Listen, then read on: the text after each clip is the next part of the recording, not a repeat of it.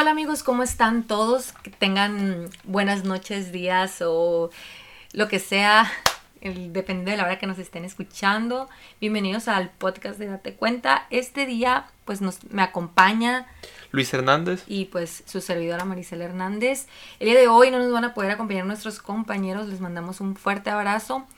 Eh, este 5 de febrero del 2021 pues vamos a, a iniciar a compartirles un poco de lo que ha pasado en estos días en nuestro querido México, ¿no? De largo 2021 que parece que apenas vamos en febrero y parece que vamos a mitad de año ya de todo lo que ha pasado. uy, se ha sentido eterno, pero bueno.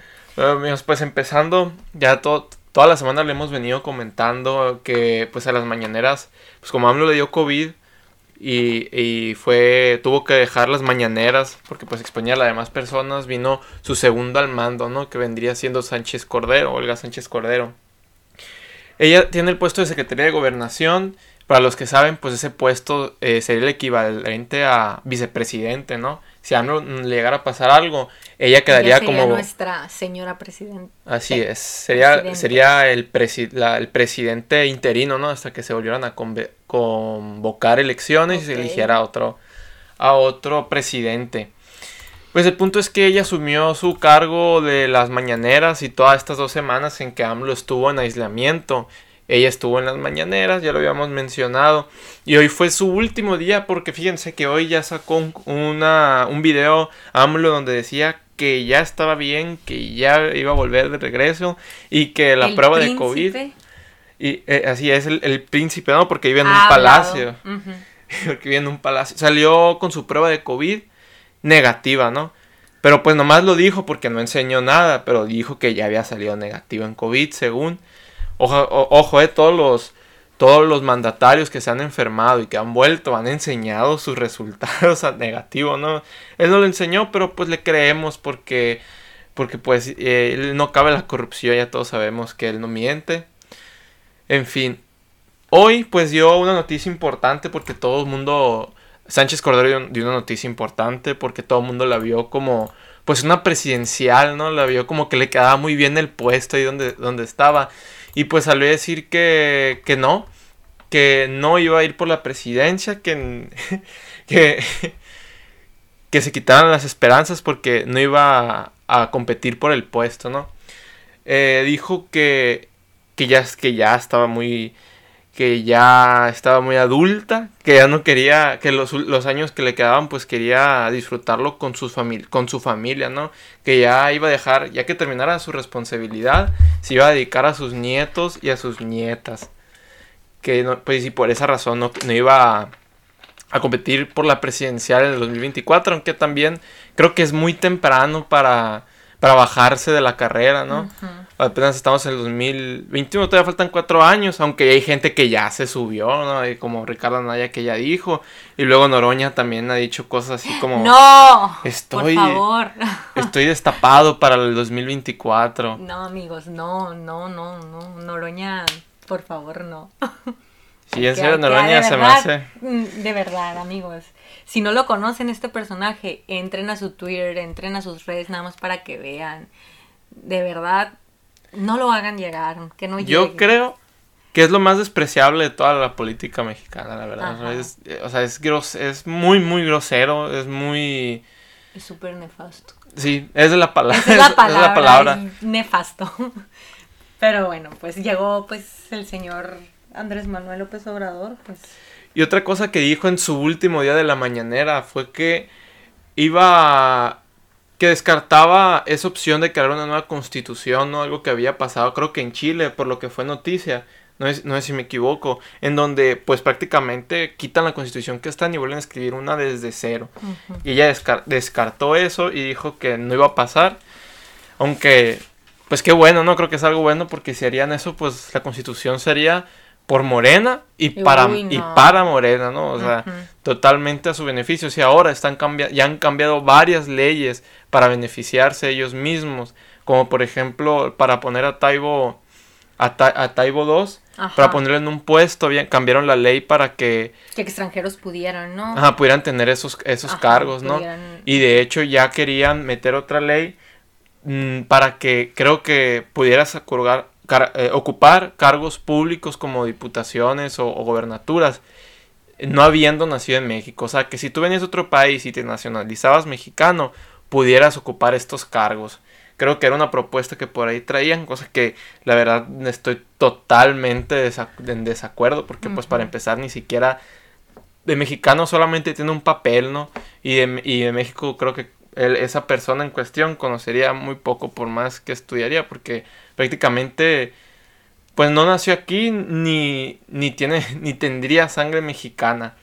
Así es, hay que, o sea, no es nada más llegar llegar aquí y voy a mandar, no, pues o sea, es necesario crecer en tu en el país en el que puedes gobernar y luego pues o sea, es algo obvio.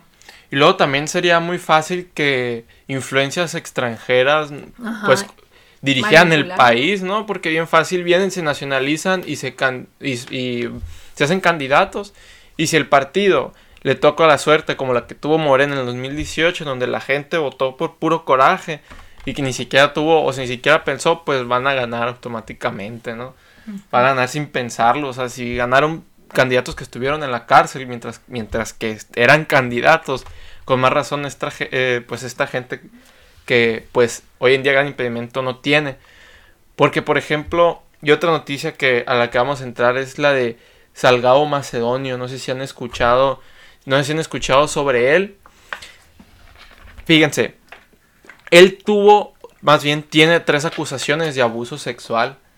Ah, ya. Tuvo tres acusaciones de abuso, de abuso sexual y aún así va a ser candidato para, diputado. para, gobernador de Guerrero aún así va a ser candidato para gobernador de Guerrero. Y no, por, y no porque le han hecho un juicio y hayan dicho que era inocente o que no había pruebas o que no se le podía acusar. Le quitaron la culpa simplemente porque el delito ya prescribió. O sea, que ya había sido hace mucho. Que había pasado mucho tiempo y que por eso no se, y, por eso no le quitaron los derechos políticos y podía candidatearse para Guerrero. Y va a ser candidato, ¿eh? O sea, ya, ya, ya está, ya lo escogieron. Ya Morena ya lo escogió y va a ser candidato por, para Guerrero por gobernador. Va, pues, bueno, pues, ahí se puede ver. Ahí se puede La hipocresía también porque pues, pues se supone que Morena es un partido pues que apoya toda esta lucha de la mujer, ¿no? Toda esta feminista y todo esto, ¿no? Pero progresista y pues nada más cuando les conviene, nada más cuando les conviene hacer, hacer política, ¿no? Pero bueno, pasando a otras. Pues de hecho, pues de hecho, o sea, Sánchez Cordero, que se, que se dice muy feminista, pues prácticamente no dijo nada contundente en contra de él. Eh, personajes que se han dicho feministas y a favor del aborto y que dicen que militan todo esto, pues vemos que simplemente agarran una bandera para para agrupar a la gente, ¿no? Para que la gente que piensa igual lo siga, pero realmente no defienden esos principios o ideales que dicen defender, porque en estos casos pues no atacan a su mismo partido y están viendo que un violador, o sea, no es acoso, ¿eh? No lo están denunciando por acoso, es por violación. Eh, un violador va a ser candidato, va a ocupar, va a ocupar un, un puesto importante como una gobernatura de un estado y ellas calladas, ¿no? Personajes como Citlali Hernández o Estefanía Veloz no súper feminista. como que se les fue el internet y no dijeron nada. Nada. Amigos, pues así está la cosa entonces. Pasando un poquito a otro tema, ahora sí, un poquito relacionado a lo del COVID. Bueno, mentira. bueno, un poquito sí, ¿no? Pues el, COVID, pues el COVID es todo lo que está pasando, sí, es todo lo que está pasando, entonces... La pues mitad de las noticias que tú encuentras va a ser sobre el COVID. Pero bueno, eh, pasa que aquí en lo local, en Hermosillo, Sonora, eh, se manifestaron el personal médico del IMSS, del, del Hospital de Ginecopediatría, doctor Lucio Mayoral Hernández. Eh, estas, estas, pues estos médicos fueron 800 personas que son parte del pues, personal médico de este hospital. pues manifestaron sus inquietudes acerca de la vacuna, ¿no? Porque pues dicen que solo son 800, son solo a 100 personas se les ha aplicado la vacuna y que no hay, ah, no hay alguna fecha ni hay alguna respuesta por parte de las autoridades eh, sobre cuándo se las van a poner al, al, personal que resta. Entonces, pues ahí tenemos un escenario de incertidumbre que están viviendo actualmente los médicos, ¿no? Pues esa fue, esa, fueron, esa fue su intención de al manifestarse aquí en lo local, en Hermosillo, Sonora. Y pues fue, pues hicieron esta manifestación el día de ayer, el 4 de febrero. Creo que algo que se debe mencionar aquí, que hace falta mencionar, es que no es única, ¿eh? O sea, no es una noticia, un caso aislado. O sea, desde, ya hemos mencionado muchos casos en donde los doctores se han manifestado porque las vacunas le está llegando a otra gente. Ya hemos visto aquella enfermera que había que, que quemó quemó su uniforme fuera de un hospital para manifestarse por las mismas razones, de otra doctora que renunció a su puesto, renunció al puesto que tenía en protesta por lo mismo, ¿no? Y pues volvemos a lo mismo. Ellos dijeron que nos iban a usar para temas electorales, para temas que no iba a haber amiguismos y que ibas y por eso era algo bueno que Morena administrara o el más bien el gobierno, ¿no? Que ahora estuviera alguien como Morena en el poder porque ellos lo iban a administrar bien y sin amiguismos y, y sin corrupción. Pero pues podemos ver que no es cierto, ¿no? Y, las, y la gente que está alzando la voz nos los está haciendo ver. No, pues si quieren escuchar algo más, un poquito más de otros, o sea, de otros países también con lo referente a la vacuna del COVID, de, de peor a más tristes o no, no sé, o no sé qué, qué opinión les genere esto, pues, pero hubo un país donde tomaron como prioridad para vacunar a los influencers, amigos. O sea, adivinen qué país, no creo que adivines, pero a ver tú, Luis, o sea, qué país crees que pueda ser. Mira, yo creo que esas, esas payasadas, ese tipo, ese tipo de cosas tan, entonces que a veces nos cuesta creer. Es, es en América Latina. Fue en América Latina, así como. América Latina. Así como tú dices, algo así como que. Ah, el presidente puso, puso una caricatura en su eh, en, su, en su espacio para, para informar a la gente puso una caricatura. Ese tipo de cosas que no te creerías si te lo contaran, creo que pasan en América pues, Latina. pusieron a los influencers, influencers como, bueno, influencers y figuras públicas, ¿no? Pues como prioridad antes de que a los, al personal médico, a las personas, a los adultos mayores.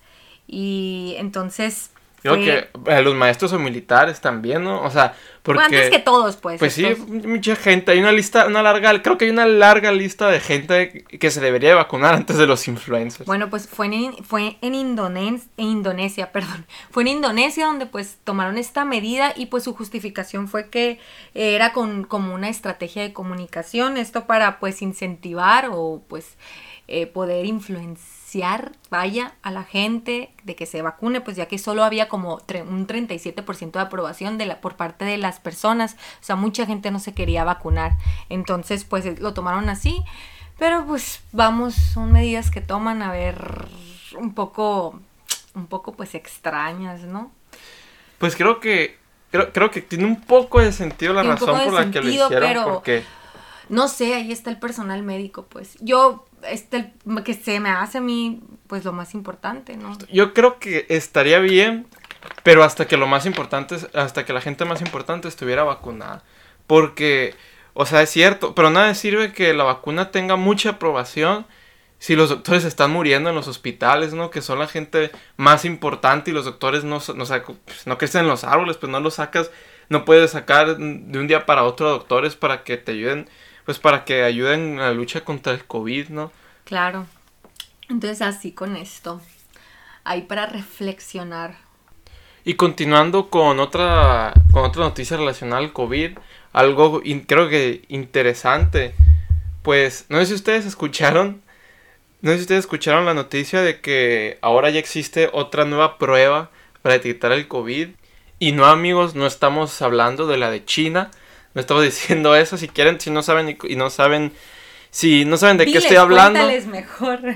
Mejor que lo investiguen ellos mismos y que, y que encuentren eso. y, y, que se encuentre lo que está pasando. La prueba de la que vamos a hablar, o de la que descubrieron, es que ahora se puede detectar casos de COVID con perros. Porque fíjense que están diciendo que tiene hasta 94% de precisión ya que los perros podían oler las células de la gente que está infectada con COVID. Y pues algo muy importante o algo que creen que puede ayudar es que, por ejemplo, así como, pues puede ser revisiones, ¿no? Así como hay para las drogas, no sé, en los estadios. Puede haber un perro que esté oliendo y si detectan que una persona tiene COVID, pues, pues para empezar a mandarla a su casa, ¿no? y, en los, y en los aeropuertos, creo que ayudaría de mucho, ¿no? Pues a los perros los entrenan para, para detectarlo. Así como los estos perros, ¿no? Que también entrenan para detectar drogas y así. No sé si les ha tocado alguna vez estar presente, o sea, los, y están, están entrenados precisamente, nomás la huelen en esos chequeos. Los hacen adictos y mal no estoy. Bueno, no sé cómo estarán entrenando estos perros, pero cuando es en el caso de drogas, eh, los hacen, si mal no estoy, los hacen como que adictos a las drogas para poder, para que puedan tener esa reacción cuando, la, cuando encuentren algo, ¿no? No sé si a ustedes les habrá tocado en alguna operación mochila en su escuela, ¿no? Donde iban, y llevaban, los perros acá para ver las mochilas. A mí sí me tocó, ¿no? Pero Ah, y por cierto, también se ve la noticia de que ya es ilegal hacer la operación mochila. Digo, ni vamos a estar en las clases, ni vamos a ir a una escuela todavía, no te va a falta mucho. Pero, pero ya es ilegal porque dice que atenta contra la intimidad de las personas. Y ya no se podrá hacer eso. Esta generación de cristal. si no saben qué es operación mochila, es prácticamente que te revisan la mochila para ver si traías drogas o si traes armas. Y, y había si había decomisado pues una cantidad de drogas, ¿no? O sea, sí se había descubierto, sí se había encontrado cosas. No era totalmente inútil como podemos creer que es, pues la mayoría de las estrategias del gobierno, ¿no? Otra noticia, pues no sé si graciosa o triste, no sé. No sé si ustedes recordarán al, al gobernador de, de, al ex gobernador de Chihuahua, César Duarte Fíjense que cuando vino el Papa Francisco, una el Papa Francisco vino a México en 2019, ¿no? Y entre ellos, pues, dejó varias cosas. Eh, la cama donde durmió, donde comió, donde se, el sillón donde se sentó. En fin. Eh, ya después de eso, hubo un obispo que quiso hacer un museo del Papa Francisco, ¿no? Eh, pero al final el museo no se, pues no se hizo, ¿no? El, el obispo de la diócesis de Ciudad Juárez, ¿no? Que es José Guadalupe Torres Campos, quiso hacer este museo y al final no se terminó haciendo. No se supo, no, o sea, no, no se supo, no se supo qué pasó con eso. Perdón, dije un dato mal. El Papa Francisco vino en 2016. La noticia, o sea, encontraron estas cosas que digo que no se supo qué pasó con todos estos, con todos estos muebles del, que ocupó el Papa cuando vino eh, fue en 2019 cuando los encontraron, porque los encontraron hasta ahora en una, en, una propiedad de César Duarte. Porque fíjense que él, muy católico el señor, dice, pues de católico no tiene nada, no por todo lo que hizo, pero tenía una capilla y en la capilla tenía un asiento del Papa Francisco con un escudo del Vaticano. Mm. Ay, Diosito. Ahí, México, van a parar. México trágico. México trágico, la neta. Bueno, pues eh, hablando de, pues no sé si sea tragedia, pero em, China, ahora en el plano más internacional, China queda como el principal socio comercial de Estados Unidos para, para finales del 2020. Así quedó China. Eh, pues de enero a diciembre del 2020 las importaciones y las exportaciones entre China y Estados Unidos alcanzaron casi los, bueno, no, alcanzaron los 560 mil millones de dólares, dejando a México en el segundo lugar como socio comercial de Estados Unidos. Pues este es el primer socio. Eh, China, China pasa a ser el primer socio, eh, pues abarcando el, el 14.9% del intercambio total estadounidense. Entonces, pues hay una, un dato donde nos dejaron otra vez en, bueno, otra vez un poco más rezagados, ¿no? Pues hubo algunos meses donde México estuvo, estuvo en la, como el primer socio, como primer socio comercial de Estados Unidos. Pero pues al finalizar de año ya China volvió a repuntar con todo esto. Yo creo pues ya con, con las buenas noticias para, para ellos, ¿no? De la selección del nuevo presidente de Estados Unidos. Y, y así, amigos. Y algo que estaban hablando de, de Biden. Bueno, para empezar un poquito. A Trump siempre le dijeron dictador, ¿no? Es algo gracioso. Es algo gracioso porque incluso ya que se fue por votos, le siguieron diciendo dictador, ¿no? Pero pues un dictador no se, no se lo quita, no es imposible quitarlo por votos, ¿no? Un ejemplo es, pues es Evo Morales. Eh, y pues la mayor historia del PRI, ¿no? Que también fue una, que fue una dictadura disfrazada, donde hubo, se cayó el sistema, donde, pues, hubo, donde se cayó el sistema, todos sabían que ya estaban las elecciones, pues, decididas. En fin, o sea, algo que es por sentido común a un dictador no se le puede quitar por medio del voto, ¿no? y cuando Trump ya, ya o sea, se fue, pues le siguen acusando de esto. Ahora, algo, algo que sí se le puede acusar a Biden, o que le dicen dictador a Biden, es porque en sus primeros días ha hecho más órdenes ejecutivas que, casi todos los presidentes que ha tenido Estados Unidos, ¿no? Muchísimas órdenes ejecutivas. Y pues la gran mayoría, pues, derogando o deshaciendo las órdenes que. las órdenes ejecutivas que había hecho Trump, ¿no? Como por ejemplo la de los transexuales en el ejército. Pues para explicar lo que hizo, teníamos primero que explicar, pues, eh, lo que hizo Trump, ¿no?